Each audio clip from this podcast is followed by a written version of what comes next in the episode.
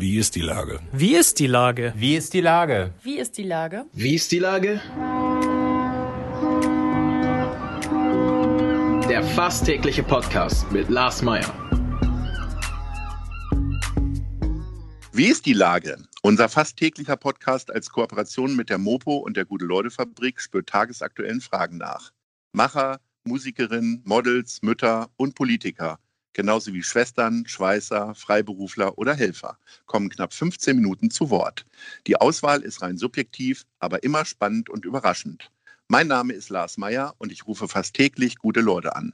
Unser Partner, der das diese Woche möglich macht, ist das Mercado in Altona. Diesen Sonntag auch geöffnet. Vielen Dank. Heute befrage ich Elena Carrière. Ahoi, Elena. Hallöchen. Liebe Elena, normalerweise sage ich immer den Beruf meiner Gesprächspartnerin. Was würdest du in diese berühmte Hotelanmeldung als deine Profession eintragen? Ach, ganz schlimm. Ganz, ganz schlimme Frage. Ich äh, schreibe da immer dasselbe rein. Ich schreibe immer rein ähm, Entertainment. Selbstständig Entertainment. um das mal äh, einzukreisen für die wenigen Leute, die dich in Hamburg nicht kennen, ähm, äh, welche unterschiedlichen Berufsarten übst du denn aus? Ähm, also wenn man so richtig wie so bei so einer Excel-Liste einmal alle runterrattert, dann könnte man anfangen beim Modeln. Ich habe auch jeden Fall auch schon ein bisschen geschauspielert, ein bisschen moderiert, ähm, mache Content Creation, also hauptsächlich auf Instagram unterwegs, was die sozialen Medien anbelangt. Ähm, genau, und entwickle mich jetzt gerade so ein bisschen in nochmal andere Richtungen und gucke vielleicht, wo man nochmal mit Food was machen kann, mit Yoga, mit Selbstentwicklung, also alles, was so ein bisschen einen selbst berührt, was man dann auch gerne nach außen tragen will. Äh, die, äh, ich sag mal, Corona-Krise hat ja so ein bisschen so einen Sinneswandel in dir ausgelöst. Ne? Du hast so ein, zwei Mal recht provokante Posts geschaltet bei Instagram. Mhm. Ähm, was hat das mit dir gemacht, diese Zeit der, des Eingeschlossenseins, des Nicht-Leute-Treffens, nicht arbeiten dürfen und so weiter? Mhm. Ja, das äh, nicht arbeiten dürfen ist es, glaube ich, vor allem der springende Punkt gewesen, weil gesprochen aus der, das muss man immer vorher sagen, finde ich, wenn man sowas anspricht, aus der sehr privilegierten Bubble, in der ich oder wir uns, glaube ich, äh, befinden. Ähm, es ist nochmal was ganz anderes, wenn Corona dein Leben so zerrüttet hat, dass es äh, danach nicht mehr weitergeht wie davor oder nicht die Möglichkeit dafür besteht. Aber aus, sage ich mal, unserer privilegierten Bubble heraus ähm, hat es schon auch, wie du schon sagst, den Sinneswandel äh, mit sich gebracht in Hinsicht, dass ich und auch viele meiner Kolleginnen und Kollegen einfach endlich mal gezwungen wurden, die Füße stillzuhalten. Es ging halt nicht mehr äh, jeden, jede Ablenkung von sich selbst und von seiner Identität und vielleicht von seinen ja, Problemen, sage ich jetzt mal, oder seinen Hürden, seinen Challenges äh, zu nehmen und irgendwo anders hin zu jetten, sondern es hieß halt wirklich, okay, du setzt dich jetzt hin mit dir selber in deiner Wohnung und mit dir selber auseinander, weil wer bist du rein von deiner Identität her, wenn du nicht einen Job hast, mit dem du dich profilieren kannst, wenn du keine Freunde hast, mit denen du dich profilieren kannst und keine Hobbys, die du ausüben kannst, um dich davon abzulenken vielleicht. Und ähm, das war eine sehr, sehr, sehr interessante Phase, ja, auf jeden Fall. Und wie man sieht, habe ich, also wenn du es schon so sagst, dann sieht man es ja offensichtlich auch ein bisschen, hat äh, es da auch ein bisschen ja dazu geführt, dass ich ähm, jetzt auf jeden Fall weiß, dass ich in Themen reingehen möchte, die ein bisschen bewegender sind, auch für mich selbst. Was war denn der auslösende Punkt? Du hast es ja, du hast ja die drei Punkte vor allen Dingen schon gesagt. Aber sind es dann am Ende doch Gespräche oder ist es ein gutes Buch gewesen, was du gelesen hast, oder war es wirklich völlige Selbsterkenntnis? Hm. Gespräche eher nicht so sehr, tatsächlich, ähm, weil ja, telefonieren ist schön, aber irgendwie war ich noch nie so mega der ähm, kommunikative Handymensch. Das denkt man gar nicht bei meinem Job, aber ich hasse es tatsächlich. bei mir sind so viele offene WhatsApp-Nachrichten und verpasste Anrufe. So, ich, ich kann das gar nicht. Ich bin immer so ein großer Fan davon, sich zu treffen. Ähm, nee, tatsächlich, ja, es waren Bücher. Auf jeden Fall. Es waren Bücher, es waren auch Inspirationen von Menschen, die mich ähm, ja, inspirieren. Also so Vorbilder auch in, in Themen Selbstentwicklung und. Wer ähm, ist das zum Beispiel? Könnten wir da jemanden Ach, kennen? Ich habe hab da eine Freundin tatsächlich, die wohnt auch in Hamburg ähm, oder mhm. Lüneburg, halt so ein bisschen außerhalb, die heißt Jill. Mhm. Jill Zeletsky, die ist auch auf Instagram unterwegs, die hat eine sehr spirituelle Nische, ähm, ist auch sehr, sehr schön, ihr Content. Und mit der habe ich ab und zu gesprochen und ähm, wir haben so ein bisschen gemeinsam geschaut, okay, was passiert gerade, wo liegen die Energien und wo kann man sie nutzen und was kann man genau daraus eigentlich mitnehmen. Und dann hatte ich auf jeden Fall einige Bücher, die, die mich auf jeden Fall auch sehr in die Richtung gepusht haben. Aber ich glaube, hauptsächlich war es tatsächlich dieses ganz viele Alleine sein und nachdenken irgendwie und einfach in mich reinfühlen.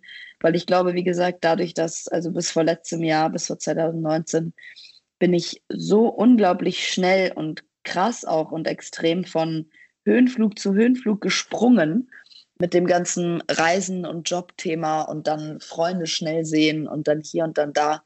Das war so viel, dass man gar keine, wirklich einfach keine Zeit hatte, in sich reinzuhören und zu fühlen, so was macht mich eigentlich glücklich oder was will ich für mich selbst und für meine Zukunft. Was macht dich denn jetzt glücklich? Also das Modeln oder das ähm, oberflächliche Schönheit zur Schaustellen ja offensichtlich nicht mehr. Du hast ja, glaube, letzte Woche mit einem Foto für Aufsehen gesorgt, wo du dich äh, quasi halbnackt zwar fotografiert hast, aber auch mhm. gezeigt hast, dass jeder weibliche, aber natürlich auch männliche Körper auch mal Stellen hat, die nicht ganz so schön sind, die sonst immer wegredigiert werden. Mhm.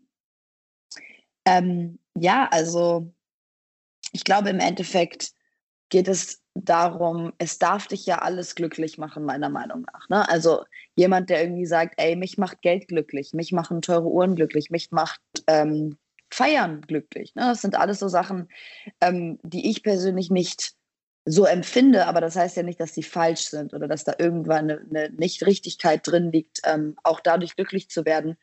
Nur wenn es halt nicht nachhaltig ist, also nachhaltig für einen selber auch und wenn man nicht das Gefühl hat, dass sich das auch die nächsten paar Jahre eventuell, wenn man genau das weitermacht, ähm, auch genauso bleibt, äh, dann ist es, glaube ich, für mich zum Beispiel einfach keine, keine Option gewesen. Und das mit dem Modeln ist halt genau so eine Sache, die ich halt super, super gerne auch einfach aus den Gründen gemacht habe, weswegen ich meinen Job auch liebe. Und zwar Menschen kennenlernen, mit Teams irgendwie schöne Tage verbringen, unglaublich tolle Städte kennenlernen dürfen ähm, und die Branche auch so ein bisschen beleuchten von innen. Nur es gab da für mich halt leider auch sehr, sehr viele Konterpunkte ähm, im Nachhinein, auch psychisch, dass ich halt einfach gesagt habe, okay, für mich lohnt sich das auf einer Waage einfach nicht mehr, diesen Job in der Intensität und vor allem mit der Ernsthaftigkeit weiterzumachen, weil ich bin auch einfach kein ernsthafter Mensch. So, ich mag mich selber auch nicht so ernst nehmen. Ich nehme nicht alle Leute, alle anderen Leute um mich herum so ernst ähm, und ich nehme meinen Job auch nicht so ernst. So, gerade auch was was Instagram angeht und deswegen finde ich, kann man da so viel mehr variieren und so viel mehr auflockern als das, was uns vielleicht vorgelebt wird und Genauso geht es mir auch um eine Art, die, das Bild, was porträtiert wird auf Instagram, das hast du ja schon angesprochen. Mhm. Ähm, was ich da einfach messagemäßig mit sagen wollte. Ne? Das ist halt einfach, nicht nur ist es total okay, so wie du aussiehst, sondern jeder Mensch fühlt sich scheiße. Jeder einzelne Mensch fühlt sich scheiße. Und das ist auch nicht schlimm. Und das ist, glaube ich, eine, eine, eine ja, Realisation, die viele erst durch so ein Bild haben. Also gar nicht jetzt auf mich bezogen. Es gibt ja auch viele andere Frauen und Männer auch da draußen, die das jetzt mehr und mehr machen auf Instagram. Aber Du weißt nicht, wie viele Nachrichten ich bekommen habe, die genau das gesagt haben. Und zwar, ich hätte niemals gedacht, dass jemand wie du sich auch scheiße fühlt in seinem Körper. Diese Nachricht hat mir irgendwie den Tag gerettet, weil ich mich heute Morgen auch scheiße gefühlt habe. Ne? Und ich glaube, es geht immer darum, klar, also geteiltes Leid ist halbes Leid irgendwo dann doch.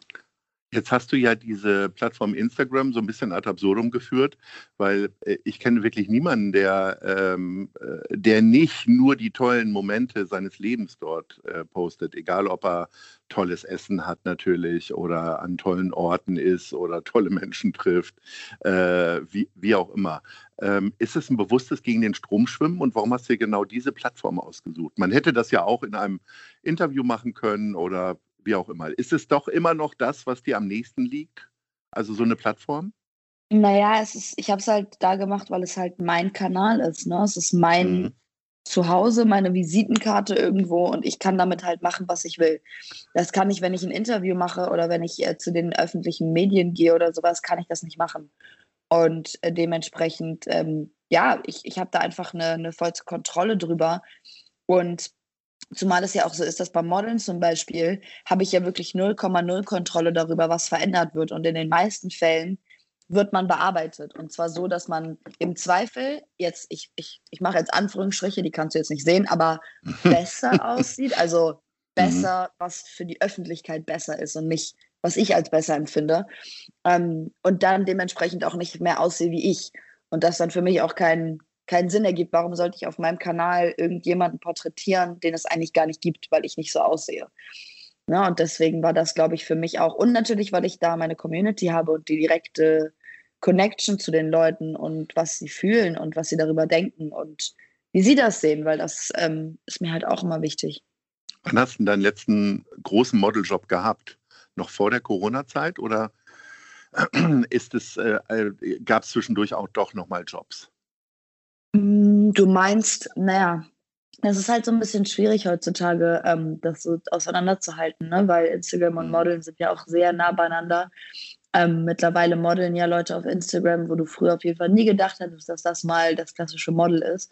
Dementsprechend, also ich habe zwar noch Agenturen und ich arbeite auch noch mit denen, aber die machen mittlerweile auch manchmal Social Media oder ich habe jetzt vor ein paar Wochen hatte ich ein Shooting für die, ähm, ein Cover-Shooting für die Jolie oder man macht dann irgendwie so Gala, ähm, also ich hatte jetzt irgendwie ein Gala-Editorial. Also halt einfach so, keine Ahnung, ich shoote für About You demnächst wieder ähm, als Model. Das ist immer so ein bisschen, was siehst du als Model und was siehst du als äh, ja, Person der Öffentlichkeit, ne? Ja. Wie gehst du denn damit um? Also, ich meine, jetzt weiß jeder, wie du aussiehst. Ähm, jetzt kennen viele Leute deine Gedanken. Das ist ja in deinem Alter vielleicht auch nicht immer irgendwie eine schöne Sache. Du hast ja einige Punkte angesprochen, die dich auch am Modeln gestört haben. Zudem kommt bei dir ja nun auch noch dazu, dass du auch noch äh, gewisse Berühmtheit hast durch den Nachnamen, also sprich durch deine Schauspielerfamilie und auch durch deine eigenen Aktivitäten natürlich. Mhm. Ähm, du meinst, was mich daran stören könnte, dass es alle wissen? Ja, wie du damit umgehst. Mhm. Na, ich würde es ja, glaube ich, nicht sagen, wenn ich Schwierigkeiten hätte, mich danach damit auseinanderzusetzen. Also mein Vater hat mir zum Beispiel früher mal gesagt, teile nicht zu viel, weil A, alles, was geteilt ist, ist halt auch da. Und B, ähm, schuldest du auch niemandem, irgendjemandem krassen Content zu liefern. Ne? Das kannst immer du entscheiden, das ist deine Plattform, mach, wie du das irgendwie fühlst. Und irgendwann ähm, habe ich dann einfach gemerkt, es gibt sehr, sehr viele Dinge, wo ich einfach absolut gar kein Problem mit habe, die in die Öffentlichkeit zu donnern. Weil ich einfach dadurch mich A selbst therapiere und B diese Gewichtung dem auch so ein bisschen rausnehme. Also das, was ich jetzt zum Beispiel die letzten paar Wochen auf Instagram auch mitunter gemacht habe, ist auch auf jeden Fall eine Selbsttherapie.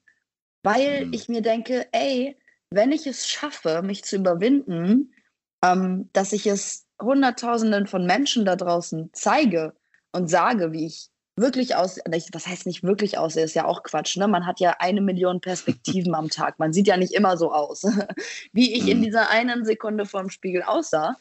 Ähm, dann, dann schaffe ich es auch, mich selber damit fein zu fühlen. So, ne? Also es ist immer auch sehr viel Eigentherapie mit dabei, bei mir zumindest. Und das hilft mir halt, wie gesagt, auch enorm, dann in dem Moment auch für andere Menschen so eine Stütze zu sein. Und das ist mir irgendwie viel, viel wichtiger als die ein Prozent äh, Kritik, die dann da kommt, sei es durch Leute, die keine Ahnung, das entweder nicht schön finden, wo ich mir dann eh so denke, ja gut, dann hast du hier halt auch nichts zu suchen.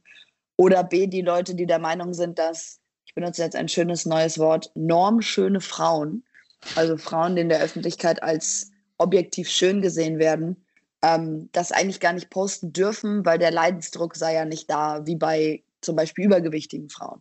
Wo mhm. ich dann halt aber eigentlich immer nur dieselbe Standardantwort drauf habe, weil ich mir denke, ey, ich kann den Punkt verstehen.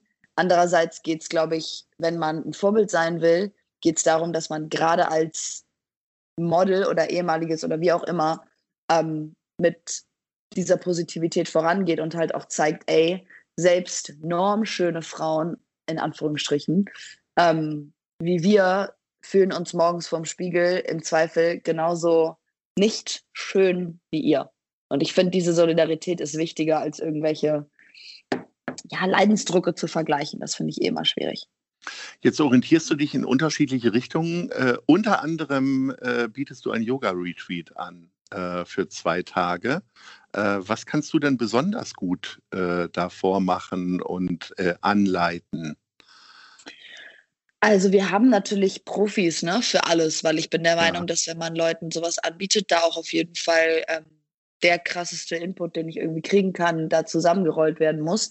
Mhm. Das haben wir auch. Ähm, ich bin tatsächlich, ich hatte überlegt, ob ich selber einen Kochkurs anleite, weil das ist tatsächlich eine Sache. Also ich, ich könnte auch Yoga anleiten, ich könnte auch Meditation anleiten, aber ich möchte trotzdem eigentlich Leute haben, die wirklich seit Ah, du stellst also Jahren, also Fachleute zusammen für die zwei genau, Tage. Ganz genau, mhm. ich stelle Fachleute zusammen, ne? weil, wie gesagt, ich könnte das machen, aber dann würde ich auch keine 400 Euro dafür nehmen oder wie auch mhm. immer, weil ich dadurch einfach dann, wir müssen, wir haben alles auf Selbst, Selbstzahlerbasis das heißt, wir müssen komplett die Kosten refinanzieren. Ich wollte da keine Partner mit drin haben, keine Sponsoren, wie das ja viele Prominente auch machen, was auch total okay ist. Aber ich wollte das halt so wirklich zu einer persönlichen eigenen Sache machen. Ähm, Gehe da mit plus minus null raus, einfach nur um den Leuten was zurückzugeben. Und ich glaube, das ist das, was ich machen kann. So, ich kann auf irgendwelche Arten und Weisen, die ich mir peu à peu äh, ausdenke, die nächsten Monate und Jahre Menschen was zurückgeben und ihnen einfach das Gefühl von Zugehörigkeit geben. Liebe Elena, unsere Zeit ist schon abgelaufen. Ähm, es gäbe noch viel zu besprechen. Insofern wünsche ich dir ganz viel Spaß und natürlich auch Erfolg in deinem Streben und äh, sage Ahoi und auf bald. Dankeschön. War auf jeden Fall toll, mit dir zu sprechen. Hm. Tschüss. Schönen Tag noch.